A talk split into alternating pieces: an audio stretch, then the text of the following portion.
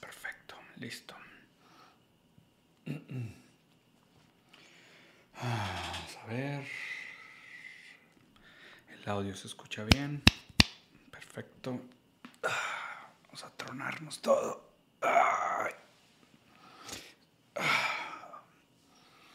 Vocalizaciones, verbalizaciones, contradicciones articulaciones, argumentaciones y otras perdiciones.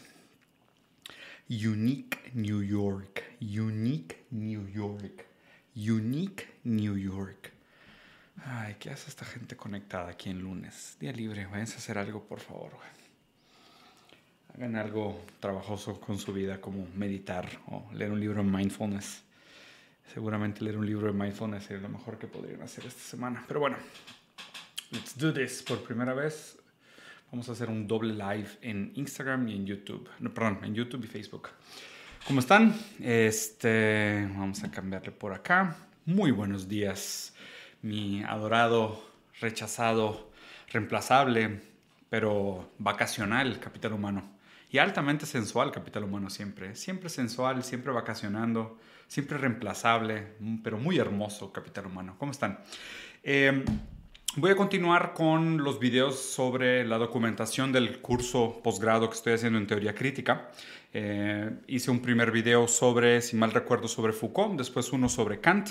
Después tuvimos un par de clases sobre las cuales no hice video, que fue Nietzsche, Marx. Eh, si no me equivoco, esos dos, que son autores de los cuales he platicado muchísimo. Entonces no hice los videos porque pensé que iba a ser un poco redundante. Pero hoy sí tocó una lectura interesante en el curso que estoy haciendo en el Instituto 17 de Teoría Crítica, eh, sobre Husserl, Husserl, su nombre es raro de pronunciar, H-E-U-S-S-E-R-L. Ese final RL me parece bastante complicado de, de pronunciar. Pero lo interesante es que Husserl eh, es uno de los pioneros de la fenomenología, palabra que ya había sido empleada antes por una serie de filósofos, pero justo le da como un giro moderno a la fenomenología. ¿no? Tratando de contestar la pregunta de la filosofía sobre la verdad, eh, este autor lo que ofrece es una alternativa para llegar a la verdad que es el método fenomenológico. ¿no? Primero hablar de qué es la fenomenología, este, rompiendo la palabra eh, fenom y logos, eh, sería algo así como el estudio de las cosas como aparecen. Logos es el estudio de o la ciencia de eh, y el entendimiento de. Y fainin del griego viene de eh, las cosas como aparecen, del, to show, ¿no? De, mostrarse o revelar. Entonces la fenomenología lo que busca es entender la manera como se nos aparecen las cosas. Y esa es como una alternativa que, que plantea este autor para llegar a la verdad, ¿no? Aquí obviamente pues es una pregunta sumamente antigua de la filosofía que viene desde Platón, desde la alegoría de la cueva, ¿no? de que acuérdense que nosotros supuestamente estamos atrapados dentro de una cueva, solo vemos las sombras de las cosas, pero existe realmente un mundo perfecto de las ideas, que donde, donde vienen todas las esencias de las cosas y eh, y esta esencia, pues es a fin de cuentas lo que nosotros percibimos, pero nosotros nos quedamos solo con la, con el, con la imagen, con la idea, de, más bien con, con, con una sombra de lo que son verdaderamente las cosas, ¿no? Eh, Kant plantea este problema como la separación que existe entre el mundo real y el mundo de los fenómenos. Entonces es entre el, eh, neumómano y el fenómeno. ¿no? Entonces el, desde, el, la, desde esta separación que plantea Kant, eh, parece que existe una como complejidad irreivindicable entre esas dos experiencias, ¿no? Más bien entre la experiencia que nosotros tenemos del mundo y el mundo en sí. Eh, imagínense, es como poner la división entre hablar de algo y el algo del cual se habla, o el percibir algo y aquello que se percibe, ¿no? Entonces existe eh, la manzana, que yo me estoy representando porque la percibí a través de, mis, de, mi experiencia sensible, y la manzana en sí, que no depende de mi percepción para existir. ¿no? Esta, esta separación que plantea Kant, a fin de cuentas, habla de esto, entonces la cosa en sí y la cosa para nosotros o la cosa para la conciencia, ¿no? Donde siempre lo que se había tratado de hacer en la filosofía era empezar desde la naturaleza, desde la cosa en sí, desde el mundo real y desde ahí tratar de encontrar la verdad. Entonces, eh, Justo lo que trata de hacer es invertir eso y decir, bueno, si, si, si se ha tratado de partir de la cosa en sí para llegar a la verdad, pero pues siempre tenemos esta división entre la cosa en sí y la cosa para mí, o sea, la cosa como es y la cosa como fenómeno, tal vez lo que deberíamos de hacer es empezar por el entendimiento del fenómeno mismo. Entonces, bueno, vivimos en un mundo natural, percibimos el mundo natural a través de esta fenomenología, de los fenómenos que se nos presentan, esta experiencia del mundo a la conciencia, el fenómeno que emerge, es lo que es el objeto de estudio de la fenomenología, cómo las cosas aparecen para nosotros. ¿okay? El, método fenomenológico eh, tiene diferentes momentos, ¿no? El método fenomenológico, pero hay dos momentos que creo que son importantes mencionar. El primer momento del método fenomenológico es poner las cosas entre paréntesis. Poner las cosas entre paréntesis es aislarlas, eh, tratar de quitar todas las preconcepciones, quitar todos los apriorismos sobre las cosas que percibimos y simplemente enfocarnos en el fenómeno, en la manera en cómo las cosas emergen para la conciencia o, o, aparecen para nuestra experiencia sensible. ¿okay? la segunda parte del proceso fenomenológico es tratar de encontrar la esencia de las cosas quitando todo lo contingente y quedándonos solo con lo necesario de la experiencia. Entonces, si, si, experimentamos una serie de colores rojos, pues los diferentes matices de rojo, vamos a ir quitando todas aquellas cosas que son contingentes de los diferentes colores rojos y vamos a encontrar un común denominador que va a ser como la esencia del color rojo que es necesaria, que no se puede quitar, que si quitamos estas partes necesarias de la, del fenómeno, pues ya no es el fenómeno en sí. Entonces, el, el método fenomenológico lo que trata de hacer es rigurosamente llegar a la verdad desde el entendimiento de cómo la fenomenología nos presenta estos fenómenos o nos pone en contacto con la naturaleza. Como no podemos no, no, usar nuestra fenomenología, no usar nuestra experiencia sensible, es la única manera como tenemos de entrar en contacto con el mundo, en lugar de explorar el mundo en sí, vamos a tratar de explorar cómo funciona, eh, cómo se articula, cuáles son las reglas, cuáles son las relaciones entre el fenómeno y la conciencia. Obviamente, pues aquí entonces nace la pregunta de pues, qué es la conciencia. Y de hecho, una de las cosas que más me gustó de este texto, la manera como lo plantea eh, Husserl sobre la conciencia, mire, se los voy a leer. Dice, la conciencia misma es precisamente la que debe hacer evidente y completamente inteligible qué es la objetividad y que de ella se manifiesta de un modo conocible como siendo y como siendo así. Para ello es necesario el estudio de toda la conciencia, pues ella interviene, de acuerdo a todas sus formas, en las funciones posibles del conocimiento. Pero en la medida en que cada acto de conciencia es conciencia de, el estudio de la esencia de la conciencia comprende también el estudio de la significación, de la objetividad y de la conciencia como tal. Algo que plantea aquí que es muy interesante es que la conciencia no es algo en sí, sino que la conciencia siempre es conciencia de algo. O sea, la conciencia es casi como una actitud, ¿no? Como si la conciencia tuviera una intuición o una predisposición o una actitud hacia aquello que percibe, ¿no? De hecho, es, esta pregunta de qué es la conciencia es algo que, que, la verdad yo no tenía ninguna respuesta, nunca había leído ningún, ningún, autor hablar directamente sobre el tema. Claro que hay muchos autores que tienen su, su propia relación de lo que es la conciencia. Por ejemplo, eh, Hegel habla de la conciencia en fenomenología del espíritu y cómo la conciencia se vuelve conciencia de sí a través de este proceso dialéctico que se eleva a sí mismo. Aquí lo que lo que plantea Husserl se me hace muy interesante porque es, la conciencia no es algo en sí, sino que la conciencia siempre está en relación de algo, siempre es conciencia de algo, nunca es conciencia sola, ¿no? Eh, me parece interesante reivindicar esto y en algún momento creo que hice un video sobre la crítica al autoconocimiento, ¿no? Y un psicoanalista brasileño lo planteó muy bonito diciendo... Eh, no se puede hacer tal cosa como autoconciencia porque el método del conocimiento es un sujeto que a través de un método entra en contacto con un objeto y esto es lo que genera conocimiento. Pero cuando tú, auto, cuando tú investigas la conciencia propia, la conciencia es tanto del sujeto como objeto de estudio. Entonces la conciencia, a través del método de la experiencia, hace objeto a la conciencia misma. El problema es que la conciencia de no puede ser también pura conciencia para ser objeto de investigación de sí misma. ¿Me explico? Es, un poco complejo tratar de analizar esto, pero es, lo complicado de tratar de, de, tratar de poner la conciencia como objeto de algo, o la conciencia como algo concreto, la conciencia como algo finito. Que de hecho, esto es uno de los límites que fue criticado y después fue superado por los propios alumnos de, de, de Husserl. ¿No? Él, él, decía que podíamos llegar a un supuesto yo verdadero y ese yo verdadero era la conciencia puesta entre paréntesis. ¿no? El, método que les había comentado, el método fenomenológico de, de poner las cosas entre paréntesis para aplicar el método de la, del fenómeno, eh, podría aplicarse también con la conciencia. Y aquí la respuesta es que pues no realmente, porque si la conciencia siempre es conciencia de algo, tú al tratar de hacer autoconciencia o tratar de hacerte consciente de tu conciencia, estás objetificando la conciencia. Y la conciencia no es un objeto analizable, sino que la conciencia es una intención, es más bien una actitud, una predisposición hacia algo más. Es, la conciencia siempre es conciencia de algo, nunca es conciencia sola. ¿okay? Entonces, aquí algo que, que, nos pone como en una línea de tiempo, o sea, si empezáramos con este autor, que de, hecho viene primero de su, de su maestro, que era Brentano, por coincidencia, eh, Brentano, matemático, Husserl también matemático, Descartes también matemático, se habla mucho también del estudio de, de, de Husserl como un tipo de de nuevo giro cartesiano por la manera en cómo eh, plantea esta inversión del proceso de cómo llegar a la verdad. En, tratar, en lugar de tratar de llegar a la verdad por naturaleza, se trata de llegar a la verdad tratando de entender el mecanismo con el cual nosotros entramos en contacto con la naturaleza. Entonces, si la naturaleza es la verdad, si la naturaleza es lo real y nosotros entramos en contacto con ella a través de nuestra experiencia fenomenológica, lo que realmente deberíamos de entender es cuáles son esas dinámicas que se dan a la fenomenología con la cual podemos o no tener acceso al mundo natural. Okay. De, de Husserl después porque algo que pasa con Husserl es que él realmente no investiga el mundo natural. Él, nunca llega a ese trabajo, ¿no? Él simplemente se, enfoca y, pone mucha parte de su esfuerzo en tratar de hacer una ciencia o, tratar de imponerle un rigor académico muy pesado a este método fenomenológico.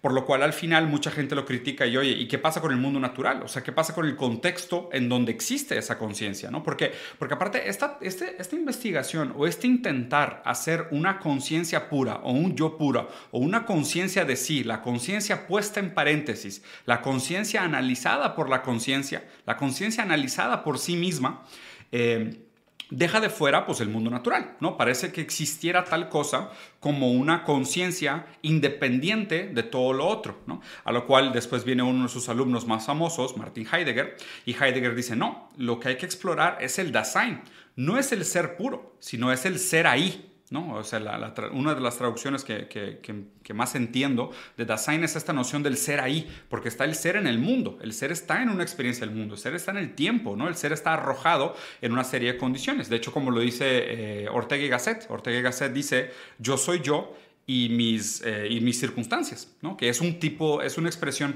muy similar a la noción heideggeriana de Dasein, que no es simplemente la conciencia como esta intencionalidad pura y cruda, eh, imparcial, eh, indistinta, atemporal, trascendental de cómo se percibe el mundo, sino que el Dasein lo que hace es que sitúa la conciencia en un, en un ser en el mundo. ¿no? Entonces, si, si, si, por ejemplo, una de las investigaciones que se hace en el, proyecto de, de, Husserl es, por ejemplo, encontrar estas eh, esencias de, de fenómenos, como por ejemplo el miedo.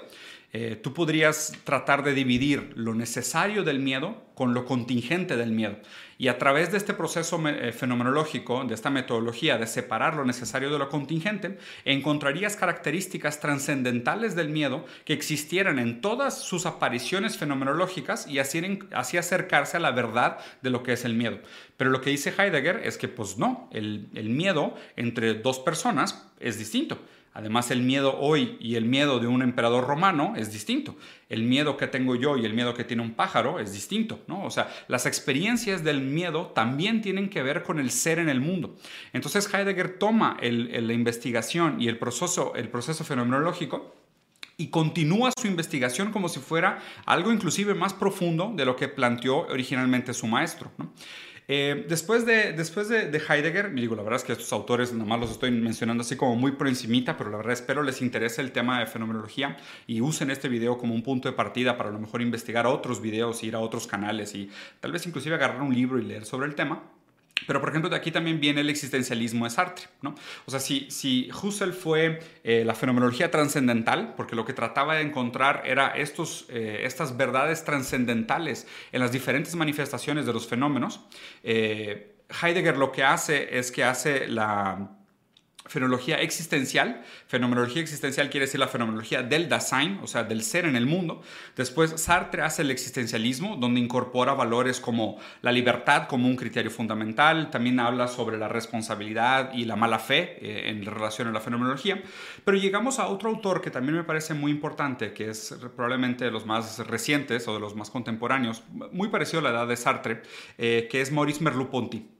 Eh, Maurice Merleau-Ponty, digo, siguiendo un poco más la tradición eh, materialista, lo que Maurice Merleau-Ponty hace o agrega al proceso fenomenológico es la parte encarnada de la conciencia. Porque si se fijan, todavía eh, Husserl, inclusive Heidegger, pueden hablar de la conciencia como algo separado del cuerpo. O sea, sí la conciencia en el mundo, el Husserl todavía más abstracto, más idealista, porque pues, era la conciencia de sí misma a través de, de la puesta entre paréntesis de la conciencia por la conciencia misma.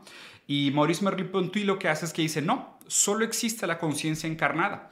O sea, la corporalidad, la carnalidad de la conciencia es tan parte de la conciencia como la conciencia misma. O sea, la fenomenología que nosotros vivimos tiene que ver con el cuerpo. Tiene que ver cómo físicamente nosotros experimentamos la realidad a través del cuerpo.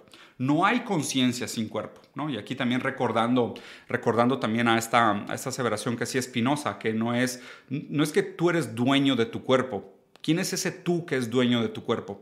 Entonces no existe tal cosa como la conciencia de sí misma o la conciencia de tu cuerpo o tú y tu conciencia, sino que tú eres tu conciencia. Tu cuerpo es tu conciencia, tu materialidad, tu carne, tus ojos, tus oídos, tus terminaciones nerviosas, tu capacidad de percibir el frío, el calor, el miedo, el hambre, la ansiedad, eh, la visión, la desesperación, el deseo, el placer, todo está incorporado, todo está atravesado por la propia carnalidad. La conciencia no es separable de su carnalidad y su corporeidad. Entonces, a esto si le vamos agregando estas capas, es claro, tenemos la dificultad de que entramos en contacto con el mundo natural a través de la fenomenología, pero la fenomenología en sí misma tiene una serie de complicaciones que han sido estudiadas por una serie de autores que nos hace entender cuál es nuestra capacidad de acercarnos a la verdad natural, al mundo natural, a la cosa en sí, a través de los límites que nos pone la propia fenomenología. La fenomenología como un proceso en cómo aparecen las cosas para ella, en la fenomenología como una intuición o una disposición y siempre una conciencia de, no como una cosa pura que pueda ser analizable. Segundo es que es una conciencia puesta en el mundo, en el Dasein. El ser siempre está en el mundo y el contexto en el mundo en el que está inserido condiciona la propia fenomenología o la capacidad de percibir o no diferentes fenómenos. Y después ya al nivel de Maurice Merleau-Ponty es la propia corporalidad la ausencia, presencia, disposición, composición química, física eh, del propio elemento corpóreo, del elemento carnal, como una parte fundamental, inseparable de la propia conciencia. Entonces, cada vez que uso la palabra fenomenología, por ahí va, ¿no? De no tanto hablar de la cosa en sí, sino de cómo la cosa parece para nosotros. Muy bien, capitán humano, fue un video corto. Hoy es día de descansar, Así que sé que el tema estaba un poquito complejo, no quería asustar los demás con temas muy, muy complicados. Espero les haya gustado. Esta semana también tenemos la entrevista con Slobo. El miércoles voy a tener entrevista con una filósofa mexicana que está haciendo su doctorado en Inglaterra sobre un tema muy interesante. El, miércoles les comparto el, link para que la puedan ver.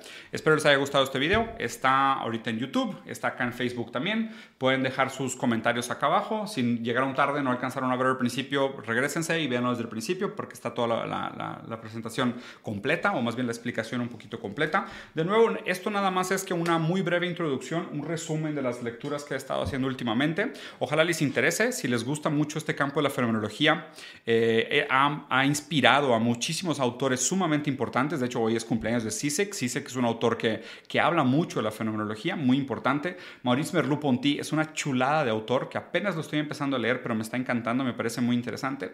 Y espero contagiarles un poquito de esta curiosidad y que de aquí, en lugar de ir a verse bailecitos de TikTok o leer libros de mindfulness, eh, tal vez vayan a leer un poco sobre fenomenología.